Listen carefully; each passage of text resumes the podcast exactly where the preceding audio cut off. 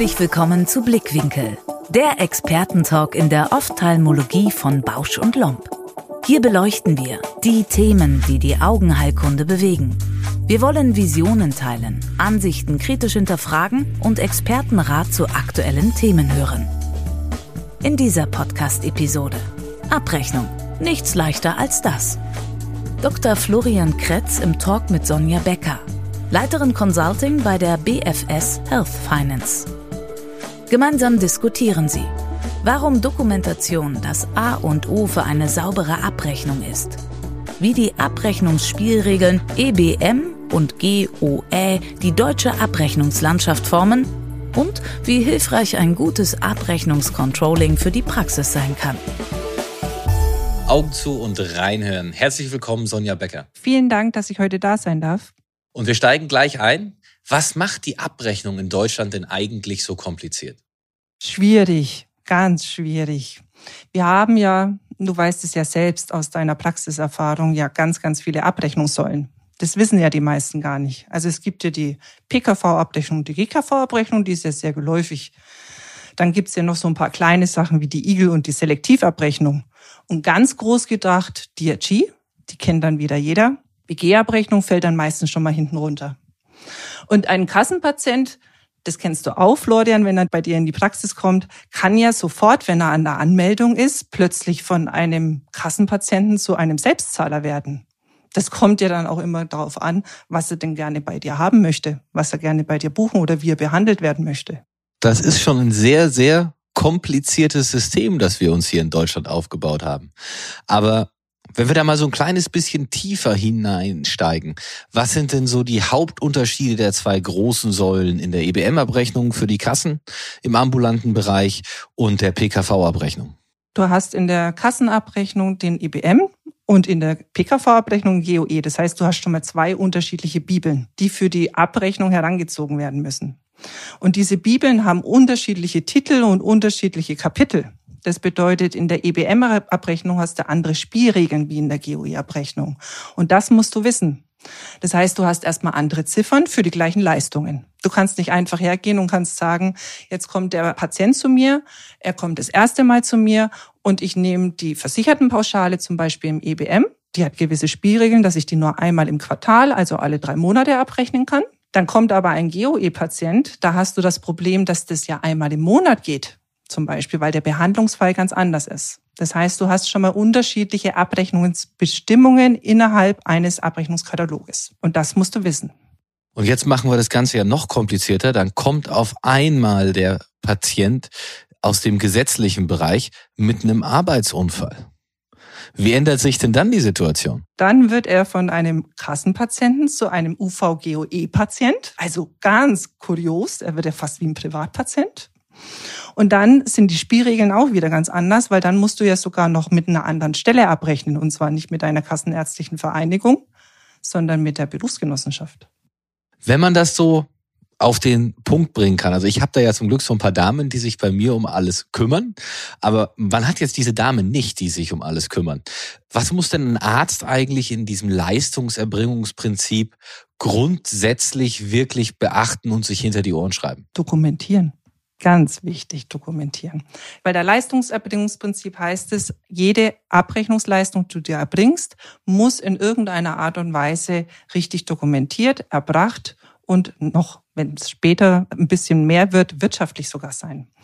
Die KV an sich hat ja dieses Leistungsprinzip nicht erfunden, sondern hat es für sich vereinnahmt. Die haben ja die Aufgabe bekommen, das ist ein sogenanntes Sachleistungsprinzip, kein Kostenerstattungsprinzip wie bei der GOE, dass sie euch Ärzten sagen dürfen, wie eine Abrechnung zu erfolgen hat und welche Spielregeln zu erbringen sind.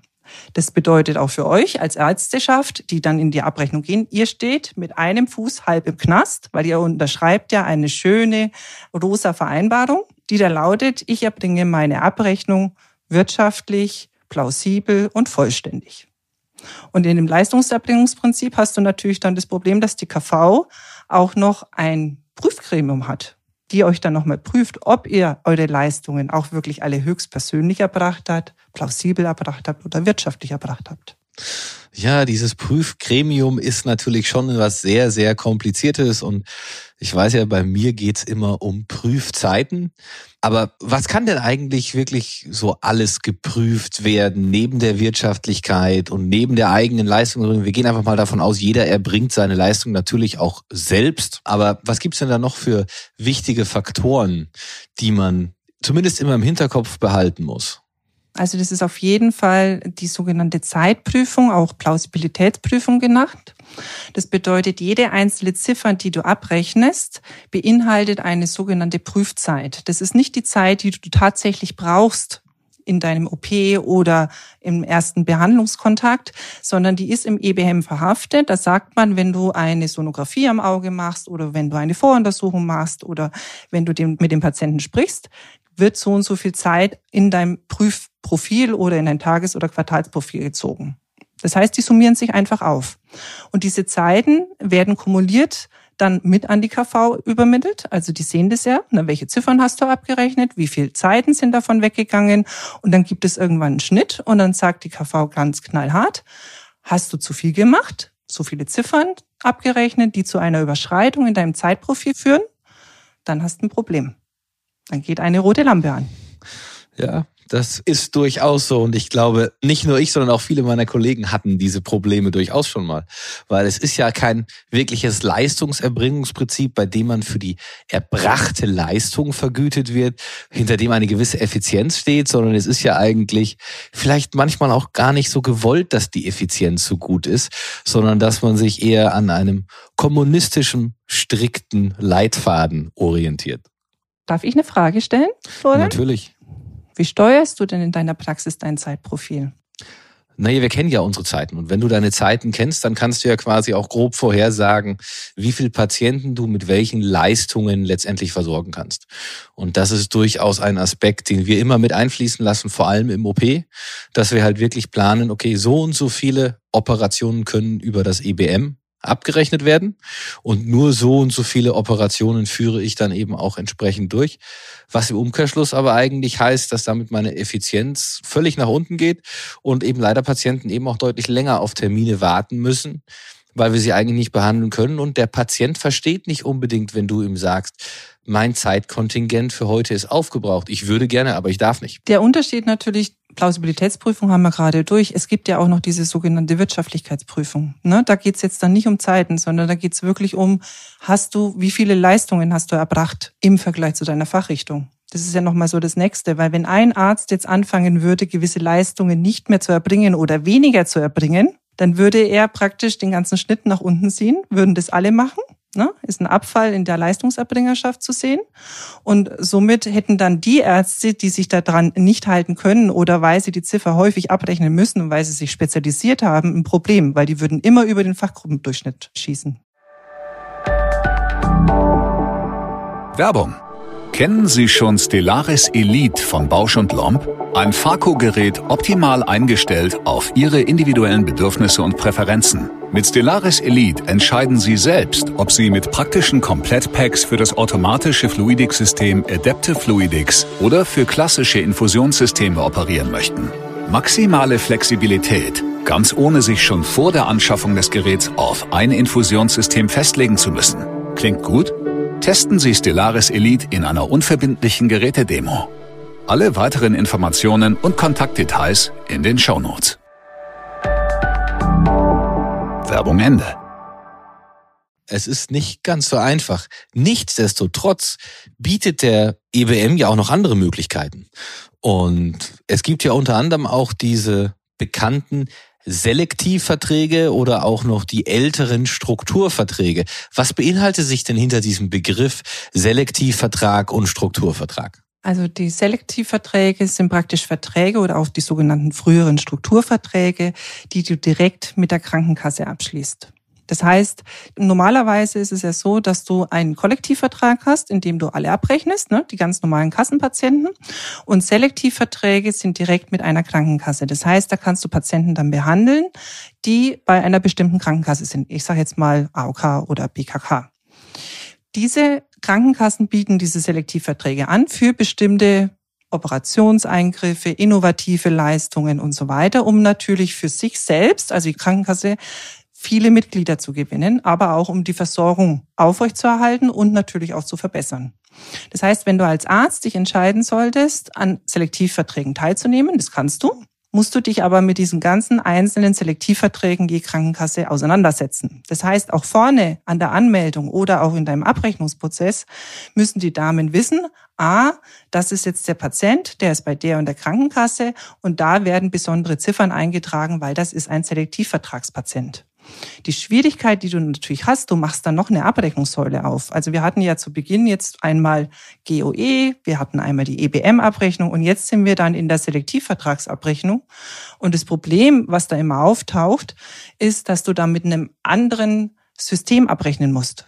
Also du kannst nicht alles aus deiner Praxissoftware heraus steuern. Du musst da drin dokumentieren, aber du kannst nicht einfach auf den Knopf drücken und dann geht diese ganze Abrechnung an die Kassenärztliche Vereinigung, sondern zum Beispiel zu einer Managementgesellschaft weil diese Verträge über eine bestimmte Gesellschaft abgerechnet werden. Und das macht natürlich Stress in der Praxis. Das definitiv. Den Stress kennen wir nur zu gut. Und dann gibt's ja auch noch die Unterschiede der Länder oder besser gesagt, Länder reicht ja gar nicht. Wir haben ja auch einige Länder mit mehreren KV, wo dann sich nochmal die Abrechnung unterscheidet und es Strukturverträge gibt, die teilweise direkt oder eben auch mit der KV abgerechnet werden. Also ich genau grundsätzlich glaube ich, hat Deutschland schon ein sehr, sehr kompliziertes Krankenversicherungssystem aufgebaut, dem man kaum mehr her wird. Äh, bevor wir weiterschwenken, Sonja, kennst du die Zahl der Krankenversicherungen in Deutschland? Ich glaube, mein letzter Stand war irgendwann bei 136. Aber wenn du eine andere Zahl für mich hast, dann lasse ich mich gerne belehren. Nein, ich wollte mich nur selber mal kurz informieren, wie viel das dann inzwischen ist. Aber wir wandern dann auch mal ein kleines bisschen weiter, weil du hast es ja selber schon erwähnt. Jeder Kassenpatient kann ja auch zumindest teilweise zu einem Privatpatienten werden. Und der Privatpatientenanteil in Deutschland liegt ja im Schnitt, glaube ich, auch immer noch bei knapp fünf Prozent. Deswegen ist es ein sehr wichtiger Punkt, auch über diese Gruppe zu sprechen, da die ja auch interessant für die Ärzteschaft ist. Wenn man aber über Privatabrechnung spricht, dann, ich glaube, im Internet, wenn man es eingibt, ist das erste, was auftaucht, die sogenannte Igel-Abrechnung oder Igel-Leistung. Aber was ist denn eigentlich so ein Igel wirklich? Individuelle Gesundheitsleistung, erstmal zur Übersetzung des Igels. Und das sind natürlich, oder es sind Leistungen, die einem Patienten vorgeschlagen werden, die zumindest vertretbar und empfehlungswert ist, die eigentlich rausfallen aus dem Leistungskatalog der gesetzlichen Krankenversicherung. Da ist es ja ganz klassisch, hatten wir ja gerade schon, dass es notwendig sein soll, es soll wirtschaftlich sein, es soll ausreichend sein und es soll zweckmäßig sein. Und bei den Igel-Leistungen sind es tatsächlich Leistungen, den wir dem Patienten geben können, den wir ihnen anbieten können, die empfehlenswert sind. Die muss aber vom Patienten ausdrücklich auch gewünscht werden. Also er muss vollumfänglich darüber aufgeklärt werden. Jetzt kommt so ein Patient und der Patient möchte quasi oder es ist sinnvoll, eine gewisse Igel-Leistung durchzuführen. Wann darf denn diese Leistung dem Patienten überhaupt als Igel-Leistung angeboten werden? Diese Leistung muss auf jeden Fall erstmal einen Nutzen haben für den Patienten. Dann darf diese Leistung nicht im eigentlichen GKV-Katalog sein. Also eine Doppelabrechnung muss vermieden werden. Diese Leistung darf es nicht im GKV-Katalog geben. Dann musst du dem Patienten sagen, dass er Bescheid weiß, er muss das selbst zahlen. Das wird nicht übernommen von der gesetzlichen Krankenversicherung. Und dann ist es natürlich so, dass der Patient es schriftlich vorgelegt bekommen muss und dass er das auch zustimmen muss. Dann darf ich das. Also du musst gewisse Regularien beachten, eine sogenannte Igel-Vereinbarung mit dem Patienten schließen. Und dann gibt's ja noch die Besonderheit, die ich ganz gut kenne. Die Leistung darf natürlich auch immer erst nach Erbringung abgerechnet werden. Also anders wie beim Häuschen bauen, dass du vorher dein Geld bekommst, muss hier der Arzt erstmal selbst die Leistung durchführen, bevor er überhaupt irgendetwas in Rechnung stellen kann. Aber wir switchen mal ein kleines bisschen zu den wirklichen GOE-Privatpatienten. Wenn so ein GOE-Patient kommt, da gibt's ja auch gewisse Anforderungen, was der alles mit ausfüllen muss und über was man ihn aufklären muss. Wie ist denn da die Situation? Das müssen wir ja beim Kassenpatienten, wo wir nur über die Kassenärztliche Vereinigung abrechnen, nicht so ausführlich machen. Aber wie unterscheidet sich das bei einem Privatversicherten? Da kommt es wieder darauf an, also es beginnt ja beim Privatpatienten, hat er eine Versichertenkarte. Hast du denn schon alle Daten, die du zur Abrechnung brauchst, überhaupt schon in deinem System? Weil viele klassischen Privatpatienten haben gar keine Karte. Das bedeutet, du musst so eine gewisse Selbstauskunft für den Patienten ausfüllen lassen, damit du überhaupt die Daten hast, um eine Rechnung stellen zu können. Name, Geburtsdatum, Adresse und so weiter. Besonderheiten liegen natürlich auch darin, wenn ein Kind dabei ist, der zum Beispiel noch keine 18 Jahre ist, der noch nicht selbstversichert ist, dann musst du natürlich auch drauf gucken, wohin geht dann irgendwie die Rechnung. Ist der Rechnungsempfänger tatsächlich die Eltern? Dann müssen die auch mit unterschreiben und die Daten müssen mit aufgenommen werden. Schwierig wird es dann auch manchmal, wenn du ein Kind hast und es sind zum Beispiel geschiedene Verhältnisse in der Ehe bei wem ist das Kind tatsächlich versichert. Also ganz wichtig, die gewisse Selbstauskunft, dass du alle Daten hast des Privatpatienten, was automatisch eigentlich durch die Versichertenkarte abgebildet wird, dass du deine Rechnungen stellen kannst. Dann natürlich auch wichtig, vorne an der Anmeldung schon zu sagen, welche Tarife sind drin, bei welcher Krankenkasse ist er denn privat versichert, weil je nachdem, wo er eingetaktet wird, gehen ja wieder gewisse Leistungen oder auch nicht. Dann machst du deinen klassischen Anamnesebogen, denke ich mal dass du überhaupt weißt, was ist das Krankheitsbild. Und dann geht's ja nochmal in die Richtung, dass man sagt, brauche ich in irgendeiner Art und Weise eine OP? Also geht's in eine OP-Vorbereitung und da geht's ja dann nochmal runter bis zu, welche Leistung will ich dazu buchen. Jetzt ist es natürlich so, die Augenheilkunde, in der wir uns befinden, ist ein hochtechnisches Gebiet mit teilweise extrem teuren Geräten, Lizenzen, die man ja auch nicht abrechnen kann. Und die GOE oder der EBM sind ja jetzt auch nicht unbedingt die neuesten Bücher, die auf den Markt gekommen sind. Das heißt, manchmal finanziert sich eine Leistung gar nicht über die Ziffern, die es gibt, auch nicht mit den möglichen Steigerungsfaktoren. Gibt es da auch eine Möglichkeit, wie man zumindest individuell mit dem Patienten gemeinsam trotzdem den Preis vereinbaren kann, der die Leistung bezahlt, die erbracht wird? Das Zauberwort da ist wirklich diese Honorarabdingung. Da gibt es einen richtigen Paragraphen in der GOI, den Paragraph 2. Und da darfst du tatsächlich individuelle Vereinbarungen, so wie du es möchtest, mit dem Patienten gemeinsam vereinbaren, die über den 3,5-fachen Satz gehen. Die GOE ist ja ein Gesetz, deswegen nenne ich auch gerade den Paragraphen. Wichtig ist natürlich, ein paar Regeln müssen beachtet werden. Du kannst nicht einfach reingehen und sagen, lieber Patient, heute steigern wir Ihre Leistung, weil ich jetzt mein äh, Gerät bezahlen muss auf 10 Faktor 10, sondern du musst mit ihm natürlich ein paar Spielregeln auch wieder hier beachten. Das heißt, du musst ein direktes Gespräch mit dem Patienten führen. Dieses Gespräch kann dir auch keiner abnehmen. Das kannst du auch nicht delegieren. Wichtig ist auch, dass du ein Formular aufsetzt. Also so eine Honorarabdingung ist ein Formular. Da muss dann ein Ort drin stehen, wo ihr gesprochen habt. Er muss ein Datum, wann wurde gesprochen. Es müssen Unterschriften erfolgen, dass ihr euch darauf verständigt habt, von dir und von dem Patienten. Und es ist natürlich wichtig, es ist die Spielregel GOE. Also das heißt, du brauchst die Ziffern, du brauchst den Leistungsinhalt, den Steigerungssatz, den du dann hernimmst. Also du bist ja dann bei 4,5 oder 5,5, je nachdem, was du ja vereinbarst. Und es ist ganz wichtig, dass drin steht, dass der Patient auch hier weiß, dass seine Kostenerstatter das nicht übernehmen wird. Ja, die Honorarabdingung, das ist ein, ein Kapitel für sich. Aber mhm. denke ich, auch gerade in der heutigen Zeit ein ganz, ganz wichtiges Kapitel, das wir brauchen, um überhaupt die modernsten Technologien zum Einsatz bringen zu können, weil zumindest unser aktuelles Gesundheitssystem macht nicht den Anschein, schnell adaptieren zu wollen und das eben auch so anzupassen, damit überhaupt die Möglichkeiten für Patienten gegeben sind, sie nach dem modernsten Stand der Technik zu behandeln. Und es gibt auch im Moment keine Anstalten, auf die GOE nochmal zu reformieren. Also wir haben zumindest bislang nichts mitbekommen, ne? dass es irgendwann heißt, es gibt eine neue GOE, also eine neue Bibel mit neuen Euro-Werten für euch oder neuen Ziffern. Das war öfters schon im Gespräch, aber das soll es jetzt erstmal nicht geben. Ja, das kommt immer dann ins Gespräch, wenn zu viele meckern und dann wird's wieder wegignoriert, wenn die Leute wieder still werden. Jetzt gibt's aber noch eine ganz besondere Abrechnung in Deutschland und zwar die umsatzsteuerpflichtige Abrechnung.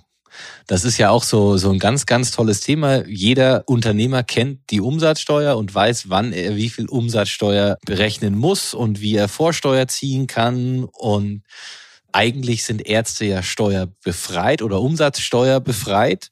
Aber wann wird denn eine Leistung umsatzsteuerpflichtig? Also eine Leistung wird praktisch umsatzsteuerpflichtig, wenn sie eigentlich nichts, also so heißt es im Paragraph, wenn diese Leistung keinen Einfluss auf deinen Gesundheitszustand nimmt. Blöde Aussage. Ich weiß. Also Beispiele sind da vielleicht ganz gut, ne? Also nicht Einfluss auf den Gesundheitszustand sind zum Beispiel so typische Wohlfühlbehandlungen, die du vielleicht kennst.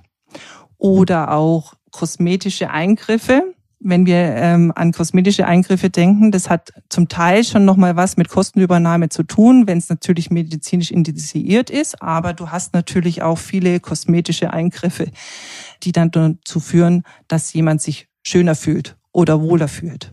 Also das bedeutet alles, was in irgendeiner Art und Weise nicht zu einem Gesundheitszustand beeinflussbaren Therapie gehört, ist eigentlich umsatzsteuerpflichtig. Und es ist immer ganz, ganz schwierig in der Praxis das zu unterscheiden. Was ist es dann?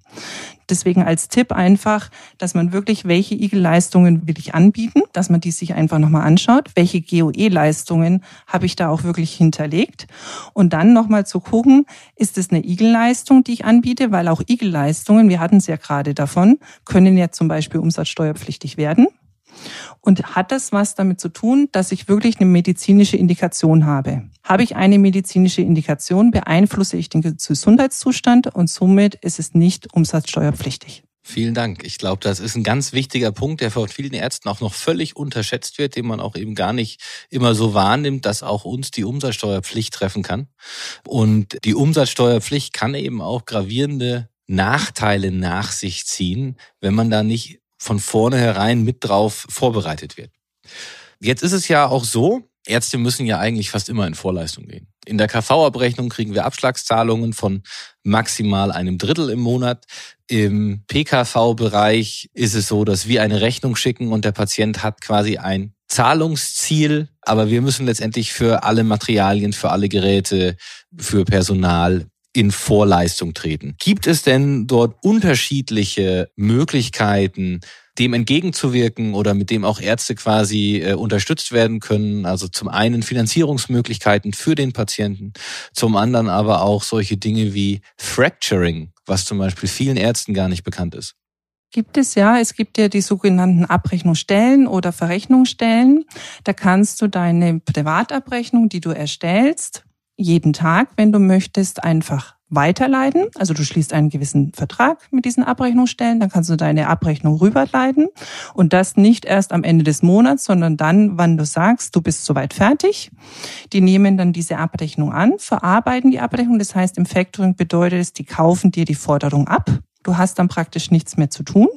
Und du kannst auch mit diesen Verrechnungsstellen verschiedene Verträge abschließen, dass du zum Beispiel innerhalb von 24 Stunden dein Geld schon bekommst, obwohl zum Beispiel der Patient noch nicht gezahlt hat. Das hilft dir natürlich, um natürlich auch deine Liquidität zu sichern. Du kannst auch in, mit diesen Verträgen auch aushandeln, dass gewisse Ratenzahlungen für deinen Patienten, weil viele augenärztliche medizinischen Einheiten machen ja auch immer Ratenzahlungspläne, je nachdem, welche Kosten da auf den Patienten zukommen. Die kannst du natürlich auch bei deiner Verrechnungsstelle mitbuchen. Das heißt, die kümmern sich drum. Ja, ich habe da ja auch schweren Herzens lernen müssen. Ich glaube, Ratenzahlung darf man gar nicht sagen. Und Finanzierung, glaube ich, darf man auch nicht so wirklich sagen, dass das Richtig. ja auch rechtlich gesehen gar kein so einfaches Thema ist, wie man denn dem Patienten sagen möchte, dass er seine Leistung, die er selber bezahlen muss, auch in Anteilen abbezahlen kann. In Teilzahlungen, genau. Das war der Begriff, der mir gerade nicht wirklich eingefallen ist. Prinzipiell ja auch eine sehr, sehr gute Sache, gerade für jemanden, der zum Beispiel neu startet und eben noch auf die Liquidität angewiesen ist oder eben auch für größere Konglomerate, die einfach ein sehr, sehr hohes Volumen fahren und äh, damit ihre Ausfälle reduzieren wollen. Ist aber, glaube ich, aktuell vor allem nur im PKV-Bereich möglich, im EWM bisher noch, noch nicht quasi umsetzbar noch nicht umsetzbar, aber wir werden sehen, was die Zeit ja noch bringt. Ne? Also dieses System, dass ihr mit drei Abschlägen fahren müsst und dann noch mal ein halbes Jahr auf eure Restzahlung wartet, ist ja auch was, was immer politisch auch sehr stark diskutiert wird, weil ihr natürlich gerade auch in diese Kostenspirale reinlauft. Ne? Ihr müsst ja eure Personal bezahlen, ihr müsst die teuren Strom- und Gasrechnungen bezahlen. Das wird diskutiert. Gesellschaften, Abrechnungsdienstleister sind dann natürlich auch dran, äh, immer mal mit der Politik zu diskutieren diskutieren, wie können wir da auch mit weiter unterstützen, weil wir das Thema, also dieses Vorfinanzierungs- oder äh, Paket oder Vorfinanzierungsthema ja auch kennen. Aber im Moment gibt es noch keine Erlösung für euch. Wichtig ist, dass ihr eure Abrechnung immer fristgerecht in der KV abgebt. Also ihr habt ja immer drei Monate Zeit, ein Quartal und dann müsst ihr bis zum zehnten des Folgemonats ja die Abrechnung abgeben, weil wenn ihr da nämlich länger braucht, kann es sogar sein, dass die eure Abschläge kürzen oder verspätet auszahlen es ist ja wirklich ein kompliziertes System. Wo kann man sich denn als Arzt wirklich am einfachsten Hilfe holen, wenn man mehr darüber erfahren möchte oder auch äh, einfach letztendlich besser vorbereitet sein will, wenn man neu anfängt? Also es gibt ganz viele Beratungsangebote, die auch wir anbieten, die auch weitere Stellen anbieten. Die KV bieten natürlich auch ganz viele Fortbildungen an. Gut geraten ist natürlich der Arzt auch immer einen guten Kontakt zu Steuerberatern und Rechtsanwälten zu halten, weil hat er ja sowieso, weil er sich wahrscheinlich in der Begründung befindet oder befunden hat. Und wichtig ist immer, Augen und Ohren offen zu halten, weil in der EBM oder GKV-Abrechnung, das weißt du auch selbst, da ändert sich auch jedes Quartal mal was. Entweder sind es die Euro-Werte oder es gibt dann plötzlich eine neue Ziffer. In der GOE-Welt, da einen Scan drüber zu halten, ist relativ einfach. Da hat es bis auf die Hygienepauschale, die es ja jetzt über Corona gab, lange keine Änderungen gegeben. Ich bin immer ein Freund davon, dass man gutes Abrechnungscontrolling in der Praxis wirklich intern aufbaut, also das Personal mit einzubeziehen, weil es einfach zu viele Stellen gibt, an denen man sich auch immer wieder informieren kann. Und wir haben ja jetzt auch eine ganz, ganz große Änderung vor uns mit dem Wegfall der Neupatientenregelungen und einer minimalen Budgetsteigerung von grandiosen zwei Prozent. Es tut sich immer was, nur zumindest aus ärztlicher Sicht habe ich da oft das Gefühl, es ist nicht wirklich quasi zu unserem Vorteil, was sich da ändert, sondern es ist immer so ein bisschen von rechts nach links schieben. Ja, du hast ja im Kollektivvertrag beziehungsweise in der Kassenabrechnungswelt nur ein gewisses Geld zur Verfügung, was die Beitragszahler eingezahlt haben. Davon müssen ja alle bezahlt werden. Und der Topf ist leer tatsächlich. Also das weiß, glaube ich, das ganze Gesundheitswesen, ähm, dass wir ins Minus reinfahren. Es werden ja gewisse Gesetzesentwürfe gerade vorbereitet, um die GKV ähm, zu stabilisieren. Und dieses rein in die Tasche, raus aus der Tasche kenne ich so sehr gut. Also ich bin seit 25 Jahren im Gesundheitswesen und ich habe schon so viele Änderungen miterlebt und Kürzungen und Themen, die euch wieder zugeschrieben wurden. Und der Wegfall der Neupatientenregelung fürs TSVG, das wird nicht die letzte sein. Das befürchte ich leider auch. Wenn ich mir jetzt als Arzt Hilfe hole, was ist denn eine realistische Erwartungshaltung? Also du hast es ja gerade schon schön gesagt, man soll die Ohren offen halten und auch ein bisschen Weitblick bewahren und sich breit aufstellen. Aber mit welcher Erwartungshaltung kann ich denn da reingehen? Weil wenn ich eins gelernt habe, ist es, ich kann da nicht hingehen und erwarten, dass ich danach eine allumfassende Lösung für meine Abrechnungsprobleme habe. Also ich sage immer zu meinen, äh, eine ganz kleine Regelung wirklich einzuhalten. Also eine ABC-Regelung ist immer gut. Und zwar analysieren, aber richtig und nicht zu viel. Und zwar zeitgenau. Also analysiert eure Abrechnung erstmal, bevor ihr euch Hilfe sucht, damit ihr auch wisst, was für Hilfe wollt ihr in Anspruch nehmen. Es gibt ganz, ganz viel auf dem Markt. Startet wirklich mit dem Thema, dass ihr euch vergleicht. Also das wäre das B-Thema, benchmarkt euch entweder innerhalb eurer eigenen Einheit, damit ihr wisst, was läuft da gerade schief.